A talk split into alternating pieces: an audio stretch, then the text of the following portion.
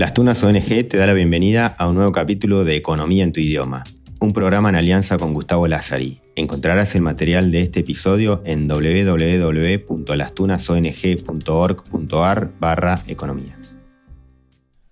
Bueno, vamos a hacer una, un no un ejercicio, sino una suerte de análisis sobre tres temas en tres posts distintos, clásicos de la Argentina, antes de meternos en temas de historia. El primer tema que vamos a analizar es el crecimiento.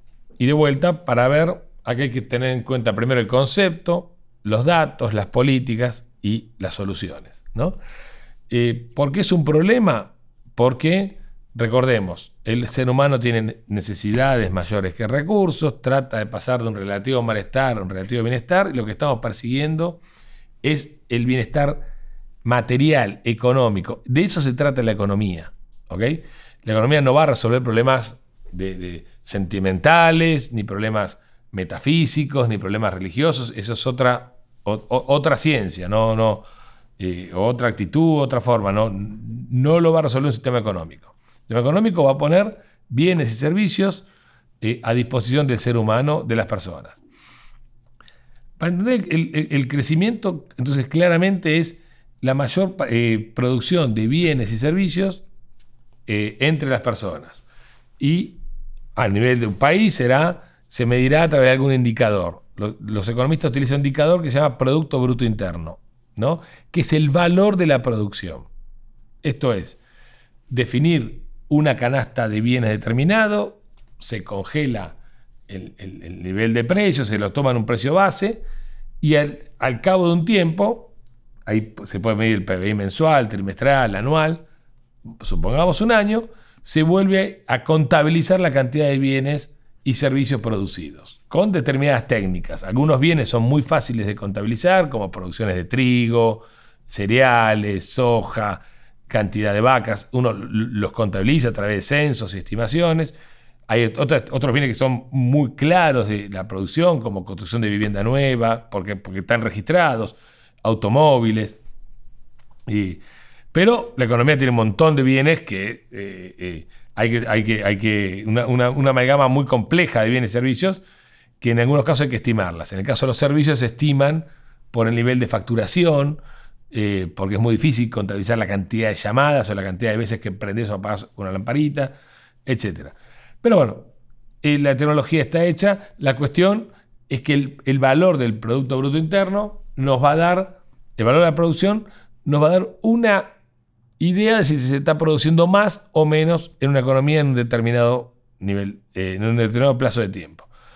Y cuanto mayor tengamos el nivel de PIB eh, anual, los países tenderán a estar relativamente mejor. Pero cuidado que estamos hablando de indicadores económicos. No necesariamente podemos concluir que un PIB creciendo y un nivel de producción alto redunde en mayor beneficio para la gente. Cuidado. Supongamos un gobierno, eh, un país utópico, un país, digamos, no, no, un supuesto, un país que, no existe, aunque hay casos de estos, donde un gobierno establece qué es lo que se va a producir y lo que produce claramente son pirámides, armamentos y casas suntuosas para los funcionarios.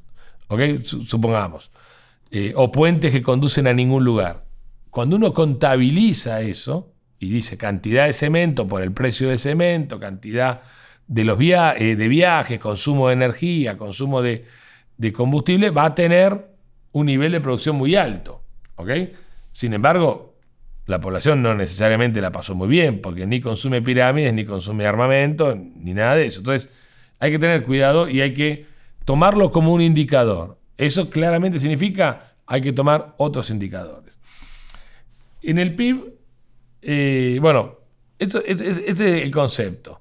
Eh, hay un concepto muy importante en economía que es la frontera de posibilidad de producción. ¿Por qué es importante? Porque nos dice que dado la cantidad de recursos, capital, trabajo y tierra, y dado el nivel tecnológico, es decir, qué sabemos hacer con ese capital, con ese trabajo, con esa tierra, con esas máquinas, con, la tierra, y qué, qué sabemos hacer con las manos, los trabajadores, nos va a dar una capacidad máxima de producción. ¿Ok?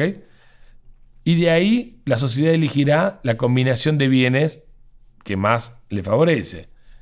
¿Cuáles son las formas de elegir e-, esos bienes? Bueno, uno podrá decir, el gobernante es el más sabio de todos y va a decir, vamos a hacer tanta cantidad de pan, tanta mesas, tanta cantidad de celulares, tanta cantidad de libros, tanta cantidad de armas, tanta cantidad de pirámides, tanta cantidad de caminos. Es una forma. Otra forma es el sistema de precios. Bueno, dejemos que la gente elija con sus compras, abstenciones de, comprar, cuáles son los precios y los precios guiarán la asignación de recursos hacia la producción de bienes. Entonces es un esquema que sepamos que es muy complejo. Pongamos en un supermercado y, nada más nos paramos en una góndola y decimos, bueno, ¿cómo se establece la cantidad y la calidad de cada uno de estos productos y cómo llegan a cada uno de los mercados? es la primera reunión.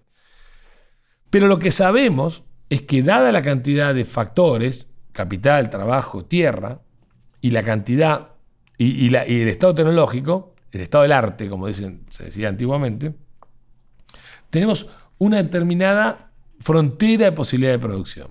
¿ok? Si queremos expandir la frontera, necesitamos más capital, más trabajo, más tierra, más conocimiento.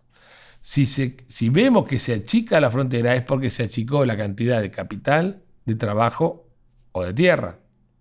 El conocimiento no tanto, porque uno no se olvida la fórmula del pan, la, sociedad no se olvidan el, stock de capital humano adquirido. Puede pasar, y ha pasado. Vamos a, vamos a poner el ejemplo más fuerte, que puede ser, por ejemplo, una guerra. En una guerra, ¿qué pasa? Se consume capital, porque se destrozan puentes, fábricas, edificios. Eh, se, puede perder tierra a manos del enemigo o de la inutilización por las bombas, etc. Y se pierden trabajo, se pierden trabajadores. La Segunda Guerra Mundial es un buen ejemplo, triste ejemplo, pero a efectos prácticos es un buen ejemplo, de cómo se disminuyó la frontera posibilidad de producción. Puede ser que en esa, en esa muerte de gente eh, también se vayan conocimientos, entonces ahí tenés un paso atrás en el estado del arte no es tan común esto, ¿no? Tiene que ser algo muy de una, devastación muy fuerte, quizás en el pasado se haya producido. Hoy el estado del arte queda grabado en un montón de, formatos, de soportes. Ahora, cuando decimos crecimiento, muchos dicen el crecimiento depende de el capital incorporado. Y es cierto, cuanto más capital, la frontera de de producción es más alta. Si las cosas se hacen bien, producir más bienes. Cuidado, no es directo, no es automático. Si yo tengo dos brazos y me das una pala, pero no muevo la pala, incorporamos capital, pero la producción es cero.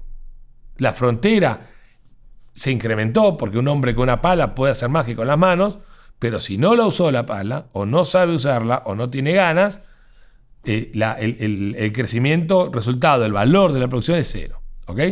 Entonces, en una sociedad podemos poner muchas máquinas y uno va a cuantificar que aumentó la capitalización, pero no necesariamente el PBI eh, aumentó. ¿Qué quiero decir con esto? Que el crecimiento de factores no necesariamente implica un crecimiento en la producción, ni en el valor de la producción. Entonces, un país puede tener que crecen los factores, pero no, crece, no, tiene, no creció el país.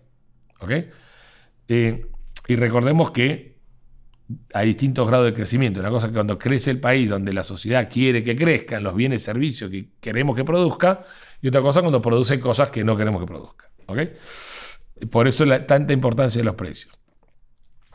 Eh, conclusión, el crecimiento de los factores de producción no es, el no, no es la causa del crecimiento. Quizás sea la, demostración del crecimiento. La causa del crecimiento es es un tema institucional.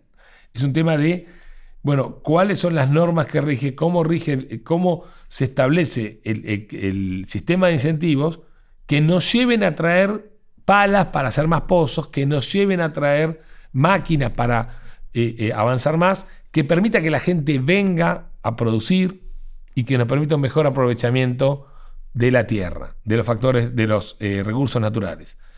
Y con todo ello, el, el acceso de la tecnología, del conocimiento para combinarlos mejor. ¿Cuál es ese motor? Después lo vamos a ver en dos minutos.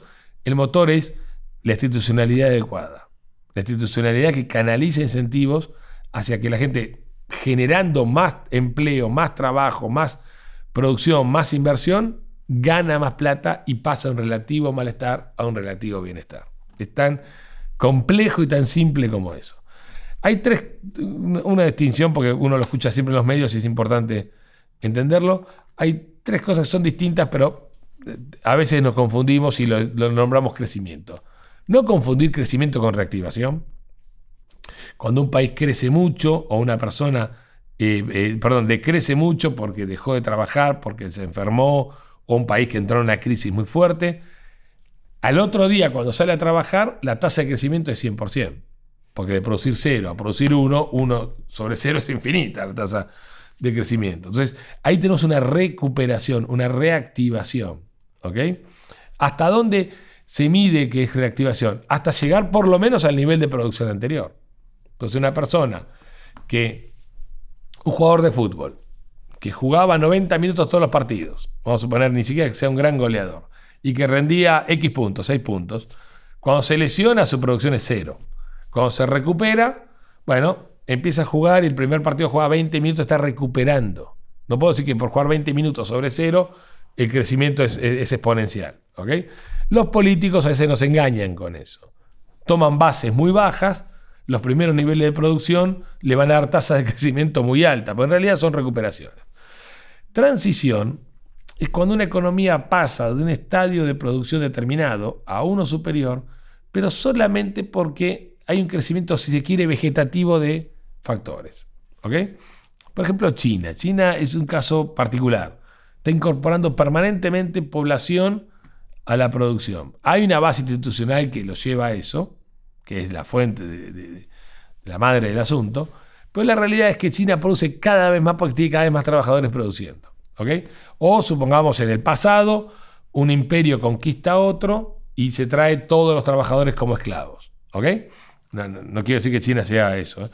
Eh, bueno, eso se llama transición. No, no, es un crecimiento sustentable. ¿Cuándo es un crecimiento sustentable? Que es lo que más nos interesa. Es cuando el crecimiento proviene fundamentalmente de un cambio de normas. Que después genera toda una, una cosa hasta compleja y desorganizada, y si se quiere, eh, caótica, de incorporación de capitales, de personas, de gente que, que abre negocios. Y uno no entiende bien de dónde vienen las causas. Y la causa es que hay un, sistema de normas que permite la incorporación de los factores de producción. ¿ok? Eh, y, permite además algo que uno siempre los economistas lo dejamos pasar de largo, pero es muy importante, la incorporación de eh, eficiencia en el uso de los factores, que es la tecnología. ¿ok? Tecnología no son las lamparitas electrónicas, sino el conocimiento.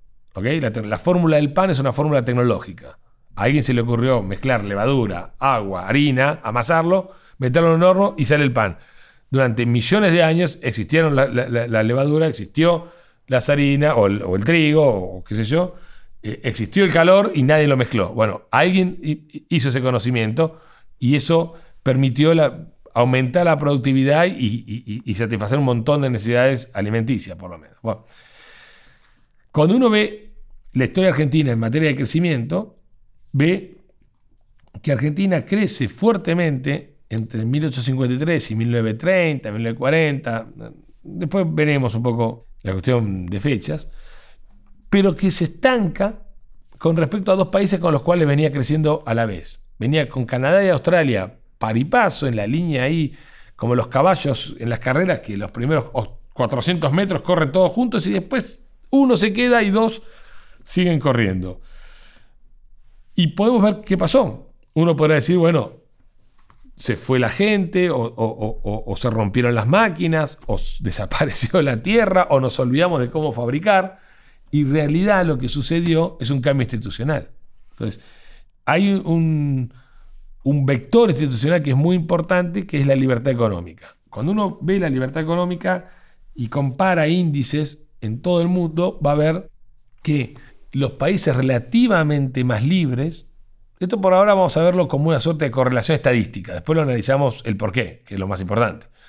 Los países más libres tienen un PBI per cápita, un ingreso per cápita, un, un valor de la producción per cápita que supera en ocho veces a los países menos libres. Entonces ahí uno podría establecer alguna relación de causalidad, pero por ahora es una correlación. Lo mismo sucede con la esperanza de vida.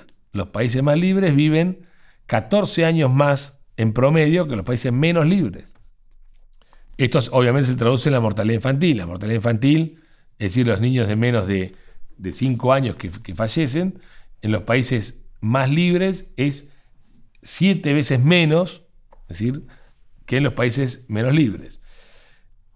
Los pobres de los países más libres están 7 veces mejor, tienen mejor valor de PIB per cápita que los pobres los países menos libres. Es decir, hasta los pobres están eh, de los países menos Es mejor ser pobre en un país rico, en un país eh, libre, que en un país no libre.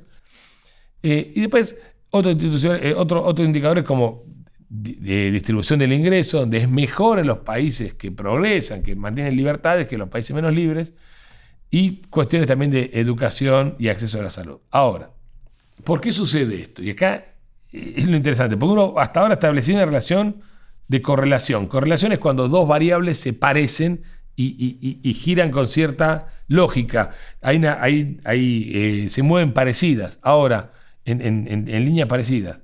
Pero no significa causalidad. Causalidad es una cosa y correlación es otra. Uno podría establecer un montón de correlaciones de variables que por algún motivo se parecen y, no hay ninguna causalidad entre una y otra. Ahora, ¿cuál es la causalidad? La realidad es, como el hombre está permanentemente buscando pasar de un relativo malestar a un relativo bienestar, el hombre interactúa. La interacción genera lo que se llama competencia. No digo competencia uno corriendo contra otro, sino eh, la concurrencia, la, eh, el, encontrarte con compradores, con vendedores, eh, estar intercambiando de mercado. Alberti, perdón, Hayek llamaba a la competencia como un proceso de descubrimiento. ¿Está? ¿Qué, quiere descubrir? ¿La pólvora? ¿El perfume? No, lo que quiere descubrir son soluciones para pasar de un relativo malestar a un relativo bienestar. Lo que dijimos al principio de todo. El hombre está loco, el hombre es, es impredecible, no sabe ni lo que quiere, ni las terceras personas saben lo que quieren, apenas puede ordenar sus necesidades, que las cambia permanentemente, minuto a minuto, segundo a segundo. Entonces, es un proceso de descubrimiento para una solución individual de algo que todos los días va cambiando. Un escenario de libertad da más posibilidades de encontrar esos descubrimientos que un escenario de opresión. En ese sentido hay que entender lo que son las instituciones. Instituciones son normas escritas y no escritas que limitan la conducta del hombre. Cuanto más cerradas sean esas instituciones, vamos a tener un zigzagueo entre esas normas mucho menor, por lo tanto es mucho menos probable, porque no podemos encarar opciones, que cuanto más abiertas sean. Por eso, cuanto más abierto es más libertad, es decir, que la institución formal, los reglamentos, las leyes, y la informal, los hábitos, la costumbre, la religión, los preceptos morales, Cuanto más abierto esté, los hombres es más probable que encuentren en este proceso de prueba y error, de búsqueda y de, búsqueda y de descubrimiento de soluciones, que encuentren soluciones a sus problemas económicos. ¿Estamos? Por eso, por eso la libertad es más productiva que la esclavitud. Por eso la libertad se encuentran más soluciones de cómo producir, qué producir, qué comprar, cómo satisfacer la necesidad en un mercado que en un campo de concentración. Entonces, este es el objetivo de, este, de, este post. Mostrar que la libertad económica y las instituciones correctas son la causa del crecimiento. Y que la mayor cantidad de trabajadores, la mayor cantidad de empleo, la mayor cantidad de, capital, de tierra, de negocios, eh, el acceso a la tecnología, la incorporación de la tecnología, es el contenido de ese crecimiento, es donde se evidencia ese crecimiento. Pero no es necesariamente la causa. La causa es una causa previa. Tiene que ver más con lo cualitativo, con la institucionalidad, con el ámbito de negocios, con las leyes, con, con los hábitos productivos. Volveremos sobre esto cuando hablemos de historia. Esto fue Economía en tu idioma. Encontrarás el material de este episodio en www.lastunasong.org.ar barra economía. Si te interesa participar de reuniones para conversar sobre estos contenidos o querés ser facilitador y organizar tu propio grupo, contactanos a través de este mismo link. Podés encontrarlo en la descripción.